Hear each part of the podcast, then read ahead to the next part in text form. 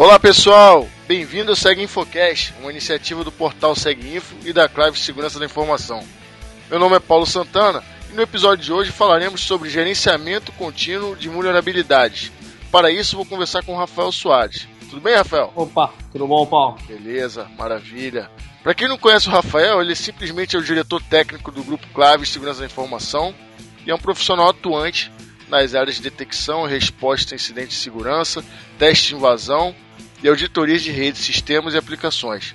Tem um pouquinho só de experiência, né, Rafael? É.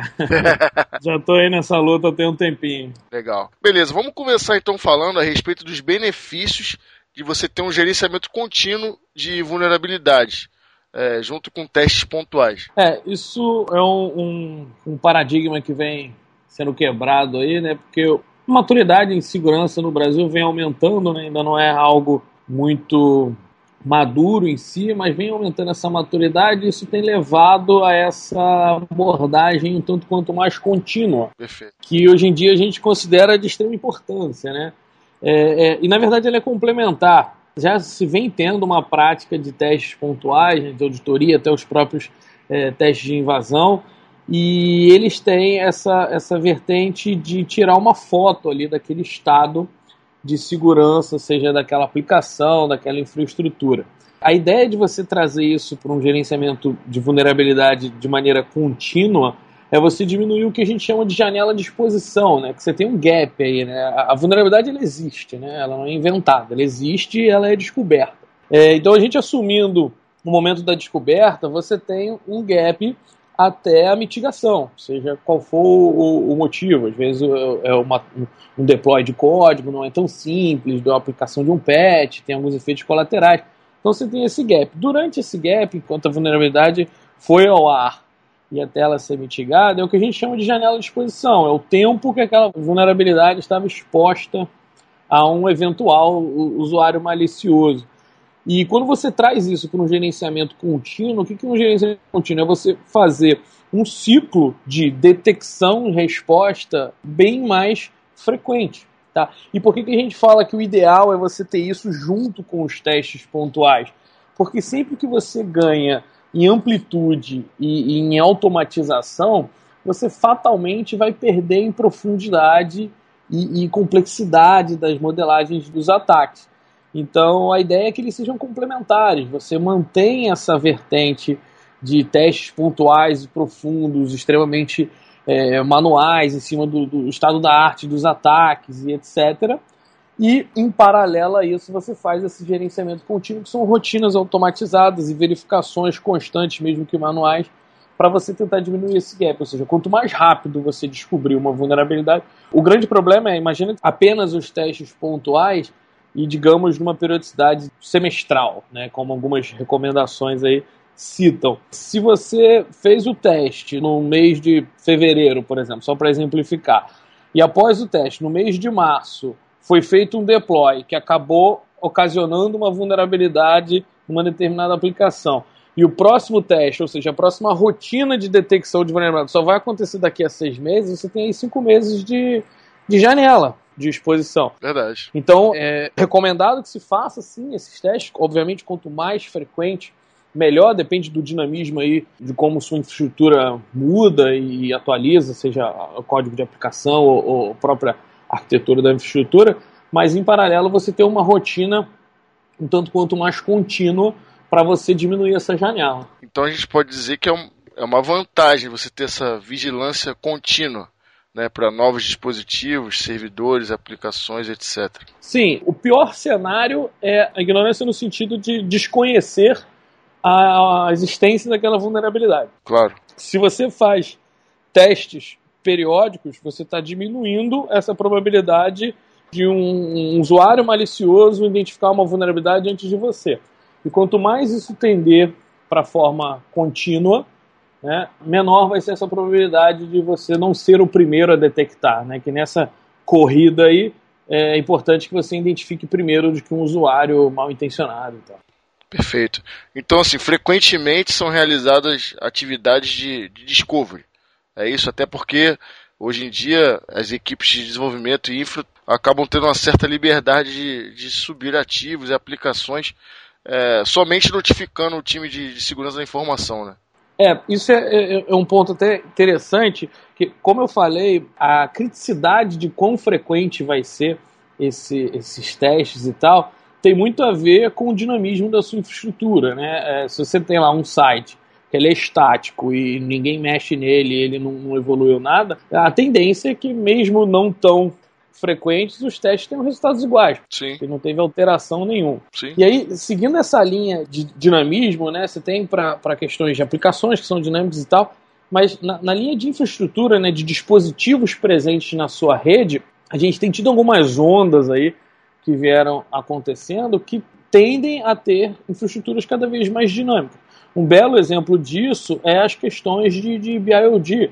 Então você tem um parque que não é mais estático. Sim. Você tem 10 ativos, aí vai chegar hoje, por um acaso, tem um colaborador de uma outra unidade, ou um consultor, ou alguma coisa, e eles estão plugados na rede, tem ativos ali que você não conhece. Isso, é isso que eu falo, principalmente ativos que não pertencem à empresa e que muitas das vezes a empresa não tem qualquer gerência sobre aquele device, né? É, e não só isso, né? Os cases que a gente já tem avaliado, que, que justificam. É, porque um ponto que é intrínseco de segurança, você nunca pode deixar que a segurança vire um, um, um limitador puro e simples, né? Você tem que adaptar a segurança à realidade daquele negócio.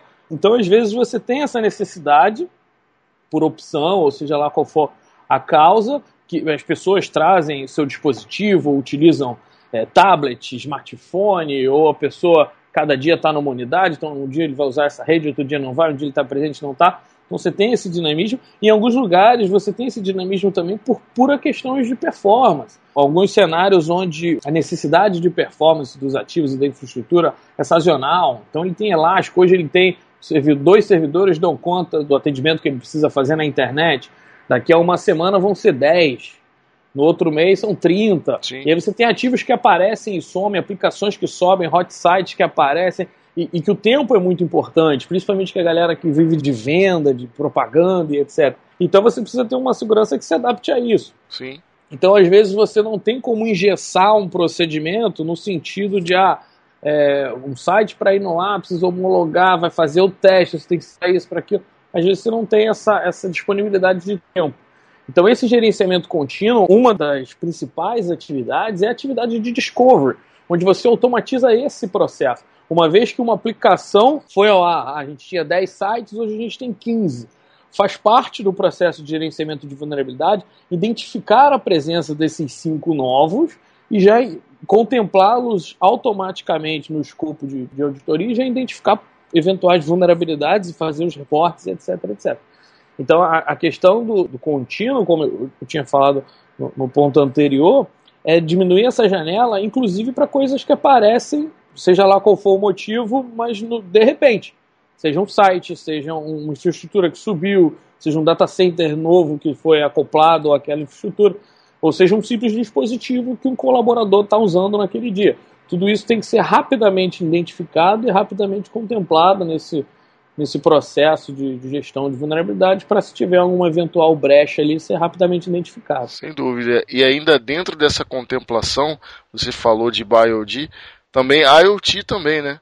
Que é uma coisa bem nova e que, assim, entendo que o desenvolvimento desses dispositivos, eh, me corrija se eu estiver errado, é, ainda não, não estão com essa maturidade é, de um sistema, por exemplo, onde já se desenvolve código seguro e tudo mais. Então, acho que é muito importante contemplar isso também, né? Sim, principalmente a questão do BIOD, hoje, né, você não pode limitar, ah, o que é BIOD? É o colaborador que tem o notebook? Há um tempo atrás você poderia dar isso como certo. Hoje não. Pois é. Hoje pode ser um notebook, pode ser um tablet, pode ser um, Smart. um smartphone, que, que já são considerados coisas clássicas, né? E pode ser qualquer outra coisa que tem internet. Hoje em dia tem internet em N coisas. Um relógio? Pois é, pode ser um relógio, pode ser uma série de coisas. Então você tem que estar preparado para qualquer tipo de associação à sua infraestrutura. E quando eu falo associação à infraestrutura, é, tem essa dificuldade. Hoje dia, uma outra abstração que você tem é perímetro, porque você tem a, a, o seu data center, você tem a sua rede, você tem serviços na nuvem, você tem talvez um, um, sistema que você usa que é na internet ou é compartilhado de outra unidade, então você tem que ter a noção de que qualquer coisa seja um desktop convencional ou qualquer dispositivo que hoje tem acesso à internet e que de alguma forma se comunique com esses ativos que possuem informações críticas para você e tal, tem que estar tá contemplado nesse escopo de, de gerência de vulnerabilidade.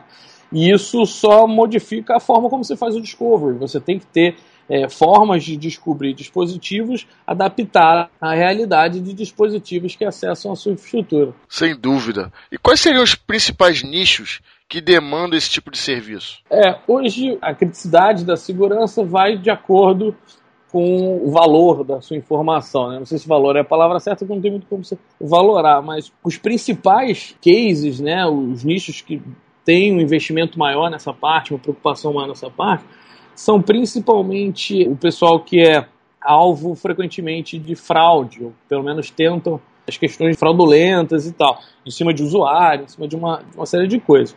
Hoje o que a gente tem observado, não só nos cases que a gente participa, como coisas que a gente acompanha na mídia e, etc., é o pessoal de e-commerce.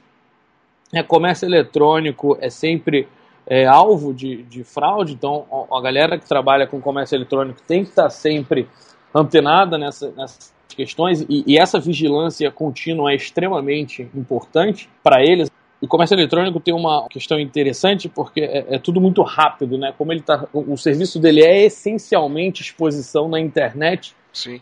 Qualquer coisa que aconteça, o impacto é, é quase que imediato e tem toda uma questão de. Credibilidade, né? Exato. Um, um incidente nunca é isolado, porque o, um ponto que aconteça de, de falha gera toda uma desconfiança em cima de, de segurança que influencia né, negativamente no, no, nas questões de venda e tal. Então, eles têm essa. essa é, não só eles, como a parte de, de internet banking também, que é outro tipo de ambiente onde o usuário, uma vez navegando, quer se sentir seguro, né? Sem dúvida. Então você tem que passar essa sensação para ele. Então, qualquer tipo de evento, qualquer tipo de incidente tem que ser rapidamente identificado e a resposta também tem que ser muito rápida e, e precisa. Então, esses cenários são os que mais, é, na minha visão, necessitam desse tipo de, de vigilância contínua. E como eu falei, a questão do valor da informação, no setor industrial, de uma maneira geral, né? É, hoje a gente tem um trabalho forte até de alguns trabalhos que a gente fez de tradução de literatura sobre guerra cibernética e tal, é, as questões envolvendo sistemas industriais, sistemas de automação, são coisas extremamente críticas é, eu cheguei a citar aqui a questão de, de valor, de, de, informação. Em sistemas industriais você tem é, talvez o, o, maior valor deles, né, que é quando você, um determinado incidente num sistema pode causar um acidente, pode causar um, um dano físico à, à, pessoa ou a pessoas, né? Então, quanto menos tolerante à falha você é, mais crítico é que o seu, sua vigilância seja contínua, que o seu gerenciamento de vulnerabilidade seja contínuo. Com certeza. E em cima desse tema de segurança de automação industrial, ouçam o Segue Infocast 33, em que eu conversei com o Marcelo Branquinho sobre esse assunto. Exatamente. Beleza. Vamos falar agora de busca de não conformidade. Isso, um outro ponto. É, quando eu digo a questão de. Estava comentando do Discovery, falei, ah, automaticamente você identifica a presença de um ativo e automaticamente ele é contemplado no seu escopo ali de análise e de auditoria. E fazendo aquela variação de o quão profundo pode ser um teste, o quão automático pode ser um teste, você tem as questões do baseline. São testes é, onde você consegue fazer de maneira bem rápida essa detecção e até agilizar um programa de homologação, por exemplo. Então, a ideia de baseline que a gente faz, você pode ter uma conformidade com algo é, de mercado, alguma coisa da, da, comunidade, boas práticas ou algum tipo de regulamentação, como você pode ter baselines internos. Pegando até um, um exemplo na questão de, de BIOD. Ah, a política permite que o, o colaborador utilize seu próprio dispositivo, seja ele qual for. Mas com gerenciamento contínuo, você consegue colocar respostas rápidas de compliance com baseline. Então, por exemplo, ó, a política permite que você use o seu notebook, o seu smartphone e tal, mas pode ser coisas simples do tipo, ó, existe uma lista de softwares proibidos, existe uma lista de softwares obrigatórios, por exemplo. Então, você quer trazer o seu device, você traz, mas uma vez plugado na rede, automaticamente ele vai ser descoberto e auditado, né, em parte, e se não preencher esses requisitos, ele já não participa da rede, já, já sofre um corte. Então você consegue é, colocar controles que não criam uma burocracia do tipo, ah, eu preciso passar por tal processo. Não, você pluga, se você tiver compliance, você já vai funcionar. Se não tiver compliance, obviamente não vai. Então esse gerenciamento contínuo ajuda a ter essa visão também. Não só vulnerabilidades que são vulnerabilidades por natureza, como algumas coisas que simplesmente a sua política de segurança não permite. Isso vale para outros exemplos. Por exemplo, questão de infraestrutura. Ah, uma questão de prazo de entrega, a equipe tal tem autonomia para subir servidor, para hospedar serviço, etc, etc. Você pode amarrar determinadas características que não são permitidas, ó, não é permitido usar o serviço tal, é, o serviço tal precisa ter esse mínimo aqui de configurações de, de criptografia e por aí vai. E aí você consegue automatizar isso, não precisa ter esse processo tão burocrático. Ele tem a autonomia dele de trabalhar. Mas vai estar, de certa forma, amarrado. Sim, você garante o compliance com segurança, sem precisar daquele bate-volta burocrático do, ó, preciso de um servidor, vou subir esse aqui. Não, tá isso aqui errado, volta ele já sobe, já passa pelo processo, já homologa e já vai para a produção. E você ganha performance, né? Sim. E sem ter janela à disposição, né? Sem ter vulnerabilidades que fiquem por X tempo expostas aí para a internet. Muito interessante. Ainda em cima das vantagens de você ter esse gerenciamento contínuo de vulnerabilidades, é a questão dos alertas de segurança. Né? Uhum. Pode ser personalizados, a informação realmente chega para quem tem que chegar. Fala um pouquinho sobre isso. É, um ponto que é interessante. É, até então eu tenho falado do o diferencial de você trabalhar de maneira contínua. Né? Certo. Ah, você tratar as vulnerabilidades de maneira contínua. Mas o que a gente migra de uma análise ou qualquer verbo de analisar ou verificar e etc., que seja pontual para algo em cima de gerenciamento, né, de você gerenciar vulnerabilidade, é essa questão de que a descoberta da vulnerabilidade não é o fim, e sim o início. Né? Quando você descobre uma determinada. Porque, por exemplo, ah, uma varredura por vulnerabilidades, a saída disso, né, o final disso é uma lista de vulnerabilidades. Quando você está falando de gerenciamento de vulnerabilidade, ou você tem a rotina de, de, de varredura, de detecção e tal, mas essa lista de vulnerabilidades, na verdade, é o começo do processo. A, a sua missão não é simplesmente elencar as vulnerabilidades e sim resolvê-las. Né? Então, essas questões do alerta é, é parte desse processo. O, processo de gerenciamento contínuo de vulnerabilidades ele tem esse papel não só do discover, de identificar novos ativos, como identificar as vulnerabilidades, sejam onde estiver. Uma vez descobertas essas vulnerabilidades, tocar todo o processo para que ela seja mitigada. Processo esse que começa com algum tipo de comunicação. Tá? E a questão desses alertas personalizados é que você consegue definir quem tem que ter acesso a que tipo de informação. Então você não precisa fludar pessoas com informações não relevantes, usando exemplos bem clássicos aqui. Né? Geralmente, quando você faz essa identificação de ativos, etc., esses ativos são identificados com donos. Né? Ah, esse ativo é da equipe tal, essa faixa é da equipe tal.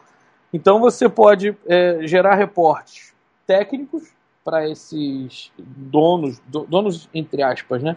Os responsáveis por esses ativos, que eu chamo de reportes técnicos. Tem uma descrição razoável da vulnerabilidade para entender o contexto e um foco principalmente numa recomendação de mitigação. Tá? E voltando naquele ponto que eu falei de uma métrica bastante importante é a janela de exposição, é, convém que você tenha planos pensando nisso. Por exemplo, uma simples vulnerabilidade de injeção de SQL, por exemplo. Varia caso a caso, mas eh, na maioria dos casos a solução para isso é você mexer no código. Geralmente é oriunda de uma má conduta de programação. A programação não foi feita de maneira segura, ocasionou essa falha. Perfeito. Então, se você simplesmente fala, ó, tem uma falha de SQL injection, qual que é o trâmite para resolver isso? E geralmente esse trâmite envolve é, programação, o pessoal tem que mexer no código, tem que fazer um novo deploy, pode gerar efeitos colaterais de funcionamento, pode abrir outras brechas de segurança, tem uma série de pontos. E isso leva um certo tempo. Então, se você foca na parte, já preciso diminuir janela, tem uma injeção de SQL exposta na internet, eu preciso resolver. Então, você pode, nessa orientação para o time técnico, colocar essas cartas na mesa. Você fala, ó, é, o problema do SQL Injection, essa variável que está sendo tratada de maneira errada, você precisa seguir uma linha de desenvolvimento nesse sentido aqui, e para a gente ganhar tempo, essa aqui é a assinatura do ataque, a gente pode bloquear isso no Web Application Firewall, para que um usuário malicioso que tente a exploração desse jeito seja bloqueado e a gente seja alertado, enquanto isso você vai consertando o código, fazendo os testes, para garantir que não vai ter nenhum tipo de efeito colateral. Então isso é um reporte técnico que cumpre o objetivo do gerenciamento de vulnerabilidade, porém ele é técnico demais para você enviar, por exemplo, como indicadores para um board executivo e etc.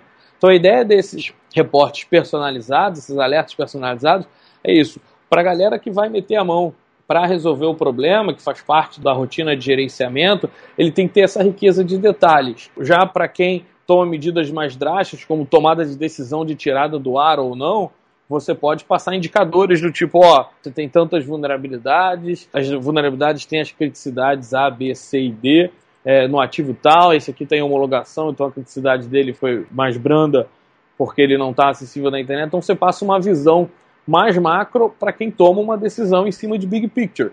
E para quem tem só aqueles problemas pontuais, eles vão tratando com aquela riqueza de detalhes. E em cima do, dos indicadores, inclusive, né, com o passar do tempo, né, desse processo girando, um dos indicadores que você pode utilizar é a questão de janela de exposição. Então, por exemplo, falhas do tipo tal, em média, são resolvidas em 24 horas. Falhas do tipo tal, em média, são resolvidas em 3 dias. Então, para esse tipo de falha, a gente precisa melhorar o processo de mitigação. E aí você vai cruzando as métricas. A grande ideia do contínuo é, é visibilidade, na minha opinião. Um exemplo seria, é, ah, se eu tenho um problema de janela, ou seja, se eu estou descobrindo vulnerabilidades desse tipo e elas demorando mais do que eu gostaria para corrigir, o meu foco é no processo de resposta. Sim. Porém, eu posso ter um outro lado onde ah, essa galera aqui está respondendo muito bem às vulnerabilidades. Todas as vulnerabilidades estão sendo corrigidas em duas horas, quatro horas, é, no, no mesmo dia ali. Porém, está aparecendo um número muito grande. Então, eu estou tendo um problema aqui de, de, retroalimentação, né? A galera não está aprendendo com os erros, né? Tá faltando ali o, o último passo, que é o, o chamo de lessons learned, né? Que é o uma vez que você identificou uma vulnerabilidade mitigou, você tem que tomar providências para que isso não apareça mais cortando lá na, na, na fonte, seja uma boa prática de programação, seja um, um, uma alteração no, no seu baseline básico de segurança para a subida de um servidor.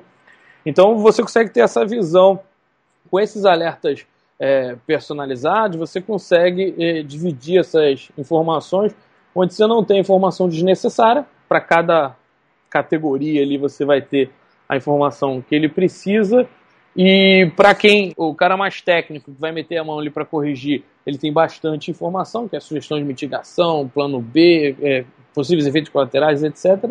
E para a galera de tomada de decisão, algo mais macro, ele tem esses indicadores, essa visão total do que está acontecendo, desde a quantidade de dispositivos que vem sendo descobertos é, de maneira não programada, vulnerabilidade, janela de exposição e etc. Bem mais vantajoso dessa forma que cada um tem a informação que realmente é necessária, como a gente comentou no início. Exatamente. E tendo a facilidade também de integrar isso tudo no mesmo local, né? Uhum. Gerando estatísticas automatizadas e personalizadas para cada situação, né? cada caso. É, eu acho que o ponto é bem esse, sabe? A principal vantagem que você tem nessa corrida, né, é visibilidade. Você precisa saber o que está acontecendo, você precisa saber o que está exposto. Por isso que um gerenciamento de, de vulnerabilidade é, bem implementado, ele te dá essa visão de maneira centralizada. Você consegue olhar lá um dashboard, ou seja, lá como você montar essa view. Tem que ficar varrendo várias ferramentas, vários logs. É, você não precisa. Cruzar informação. Né? Exatamente. Você consegue ver, ó, são esses dispositivos aqui que vem aparecendo, são essas vulnerabilidades aqui que eu venho tendo, são esses problemas que eu venho enfrentando, e você consegue cruzar isso tudo. Ah, isso aqui causa fraude, isso aqui causa é, algum tipo de problema de, de, reputação, isso aqui causa indisponibilidade, por exemplo. Num setor de. Até usando os exemplos que a gente destacou, né, que era a parte de é, comércio eletrônico, internet banking, por exemplo, o internet banking, é, citando agora específico para indisponibilidade, né, o Internet Bank indisponível, ele não é tão imediato assim a perda financeira, tem o problema de reputação, de sensação de segurança, etc, etc. Agora, para o e-commerce já é muito mais grave, porque ele é uma loja. Sim. Então, o tempo fora do ar é tempo que ele não está vendendo. Então, você tem esse desdobramento nessa visão consolidada. Fala, ó, essas vulnerabilidades aqui podem causar indisponibilidade. O quão grave isso é para o seu negócio, com que criticidade você tem que tratar isso. Essas vulnerabilidades aqui causam vazamento de dados. Então você tem essa, essa visão centralizada, facilita para a tomada de decisão estratégica de, de, de remediação, de melhorias, etc. Perfeito, maravilha. É, sem dúvida alguma, muito interessante. E tudo isso permitindo uma validação real né, do que são consideradas vulnerabilidades, é. tendo as suas devidas classificações. Né? Exatamente. O, o que a gente chama a atenção, até naquela parte que eu falei no início dessa balança aí entre onde você vai focar por automatizações e amplitude, etc., e onde você vai focar por profundidades e, e complexidade.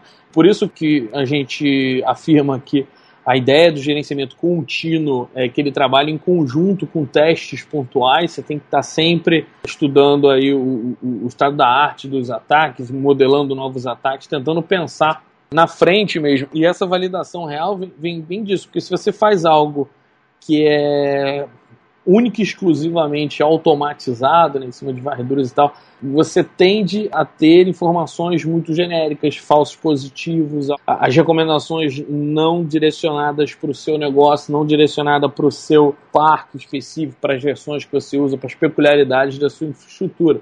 Então, essa validação real faz parte desse processo. Precisa ter é, analistas, a, a, gente chama aqui de pesquisa de segurança. Né? Quando a gente faz o, o gerenciamento é, de vulnerabilidade, é, a rotina automatizada que a gente chama, não é única e exclusivamente ferramentas de varredura e etc. São testes pontuais. A questão que eu falei de lições aprendidas, né? algumas vulnerabilidades que a gente encontrou em testes de invasão, a gente fala, ó, isso aqui não pode mais acontecer, então desenvolve um check para testar isso aqui, roda no parque inteiro, na aplicação inteira, porque se você se é a mesma galera que desenvolve, é uma tendência que essa vulnerabilidade apareça em outros lugares. E mesmo no, na parte que utilize de ferramentas é, automáticas, que tem alguém para fazer uma análise e identificar se aquilo é um falso positivo ou não, na hora de passar essa informação, passar a informação um pouco mais detalhada a nível de descrição da informação, a nível de sugestão de mitigação, passar uma sugestão de mitigação já adequada à política interna ou, ou às características do ambiente. Então é importante esse trato aí, não só da, das validações, quanto das classificações, é, identificar a severidade, porque uma vez que você está fazendo essa análise, você consegue identificar, ó, isso aqui realmente é uma vulnerabilidade que num contexto mais amplo vai te causar um problema, porque o desdobramento dela é esse, esse, esse. Não é meramente um aviso de uma vulnerabilidade. Porque essa classificação e essa inserção da vulnerabilidade num cenário real de ataque é importante para a tomada de decisão. Às vezes você roda uma simples ferramenta, você recebe uma enxurrada de vulnerabilidade, você não sabe nem por onde começar, você fatalmente vai acabar começando por uma vulnerabilidade que num cenário real dificilmente te causaria algum tipo de prejuízo. E você, enquanto está investindo tempo nessa, tem uma outra que, por falta de informação, você não saberia que ela sim causaria um prejuízo e ela está lá exposta. Então, para essa priorização, para toda essa estratégia, é, é, importante essa validação, as classificações, a, a severidade, etc. Perfeito, maravilha. Rafael, sem dúvida alguma, foi um tema bem relevante e interessante para todos os nossos ouvintes. Eu te agradeço novamente por ter aceito o convite. Espero que você participe mais. Eu sei que você vive na correria, está sempre cheio de, de tarefas, mas é sempre bem legal a gente poder bater um papo. E queria abrir se você quiser deixar mais algum comentário ou posicionamento para os nossos ouvintes? Não, com certeza. Na verdade, eu que agradeço aí, e também compartilho do seu sentimento aí, espero participar mais vezes e me coloco à disposição aí, quem quiser. Depois acho que no, dá para pôr no post aí os meus contatos e tal. Isso. Como foi falado no início, a minha linha de atuação sempre foi nessa parte ofensiva, né, de teste de invasão, simulações é, de ataque e tal. E com o, o, passar dos anos a gente tem evoluído para essa parte mais é, contínua. Então é como você transformar testes de invasão nas simulações de ataque e toda essa essas vantagens que você tem de descobrir antes de um, de um usuário malicioso essas vulnerabilidades é, tornar isso parte de uma rotina, de um processo, diminuindo, como eu falei, é, a questão do dashboard centralizado é interessante para você ter o view e tal, é, tomada de decisão e tal, mas eu costumo dizer que se você tivesse que escolher, obviamente você não tem, né? Você tem que tratar todas as variáveis, se você tivesse que escolher uma, talvez a janela de exposição fosse bastante importante, porque numa questão de, de risco, né, de probabilidade de acontecer, com impacto, o tempo que aquilo fica exposto para um eventual usuário malicioso é bastante crucial. Então é isso que a gente está acreditando aí nessa parte de gerenciamento de vulnerabilidades, nessa vigilância contínua, sem deixar de avaliar as questões pontuais, porque quem acompanha aí na, na mídia, até no, no próprio Seguinfo, ah, aparecem bastantes casos desse tipo. Cada vez mais nós estamos vendo aí ataques é, direcionados, né, os chamados persistentes. O que aumenta a complexidade do ataque são coisas específicas para um determinado negócio, para um determinado alvo, coisas que dificilmente você vai pegar com análises superficiais. Então é preciso esse balanceamento aí para garantir o, o, menor risco aí à segurança. Maravilha. A gente vai colocar os seus contatos no post, mas você pode falar aqui já também para quem estiver ouvindo. Ah, beleza. O meu e-mail é rafael@claves.com.br e meu Skype é Rafael Soares Ferreira. Tudo junto. Rafael Soares Ferreira. Muito bom. Fiquem à vontade, quem tiver qualquer dúvida. E mais uma vez, obrigado aí. Excelente, Rafael. Aos ouvintes também agradeço. É, dúvidas, críticas, sugestões estejam abertos e, e estamos prontos para ouvi-los. Um forte abraço. Um abraço. E até a próxima.